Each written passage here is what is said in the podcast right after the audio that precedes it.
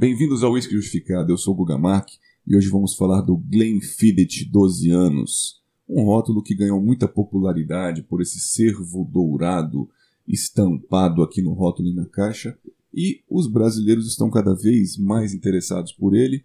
A gente percebe que ele é encontrado agora nos mercados de todo o Brasil, nas lojas virtuais, e as pessoas estão cada vez mais degustando single malt e ele tem realmente um excelente custo-benefício. Recebeu uma nota de 85.5 por Jim Murray na Whiskey Bible e nós atribuímos uma nota de 4 estrelas de um total de 5.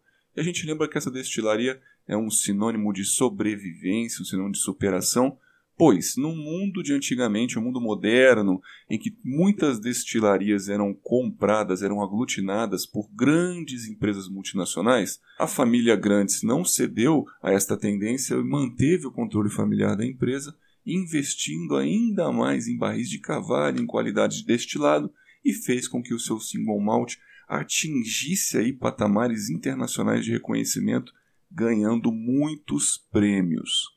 A própria garrafa triangular também foi um meio de buscar diferenciação do produto no meio do mundo do malte, né? Facilmente visível. Quando você olha realmente uma caixa triangular, uma garrafa triangular com o símbolo do cervo dourado, você já sabe que é um Glenfiddich. Isso realmente foi uma jogada de sucesso aí, diferenciando o seu produto. Para você ter uma ideia, atualmente eles já mudaram um pouquinho o layout do rótulo, mas a garrafa triangular continua sendo um sinônimo de Glenfiddich aí no mundo todo. Então Glenfiddich 12 anos na taça tem um aspecto dourado claro, light gold, com reflexos amarelados, muito brilho de superfície. E aqui as gotas que se formam na coroa de lágrimas são descendentes em média velocidade. Como seria então a análise olfativa do Glenfiddich 12 anos? Aqui na caixa é descrito como se fosse um double cask, tá? Um casamento entre o maturado em barris Sherry oloroso e também entre o barril ex-bourbon. Depois é descrito que esses dois maturados são misturados num tonel de carvalho tá, pelo Brian Kingsman para fazer um casamento, um arredondamento final aí. Então, ele se comporta com bastante complexidade. Ele aqui é um uísque, sobretudo frutado, floral, herbáceo, tá? E também traz aí aromas importantes da madeira, das duas madeiras aí que ele passou. A gente percebe um bom equilíbrio aqui, tá? Então, o que, que significa isso? Significa que você percebe características do destilado, características do Eixel e características do ex-bourbon, os três em equilíbrio.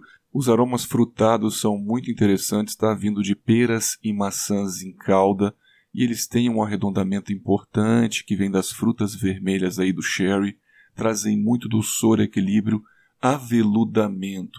São perceptíveis também aromas do barril, principalmente do ex-bourbon com frutas tropicais, tem melão e abacaxis cristalizados, e surgem aí o caramelo bem visível, um herbáceo mentolado do furfural, isso traz um frescor interessante, e uma pimenta branca potente aí que gera uma leve ardência nasal e eleva a percepção alcoólica a visível, mas não proeminente, tá? Tem secundários de própolis também, mel aqui de cereais e também tostas doces, principalmente o caramelo já citado, tá? A fase bucal traz uma descrição técnica um pouco mais avançada. A gente percebe aqui um corpo de médio peso, tá? E uma boa oleosidade, ainda potencializada pela presença resinada da madeira. E ele é apimentado ao primeiro contato, bastante maltado, adocicado, tem a correspondência aqui com a presença de frutas e caramelos bem interessante e tem um ataque ácido e tânico importante. Ele é apimentado quente, que potencializa e gera aqui uma visibilidade alcoólica, traz muita salivação, que não há diminuição de corpo aqui pela boa oleosidade. E, e, ele finaliza com uma boa persistência gustativa e uma secagem de boca com sensação encerada da oleosidade mais a resina da madeira. O retrogosto tem um pouquinho aqui de amargor e ardência tânica, é herbáceo e levemente alcoólico, tá?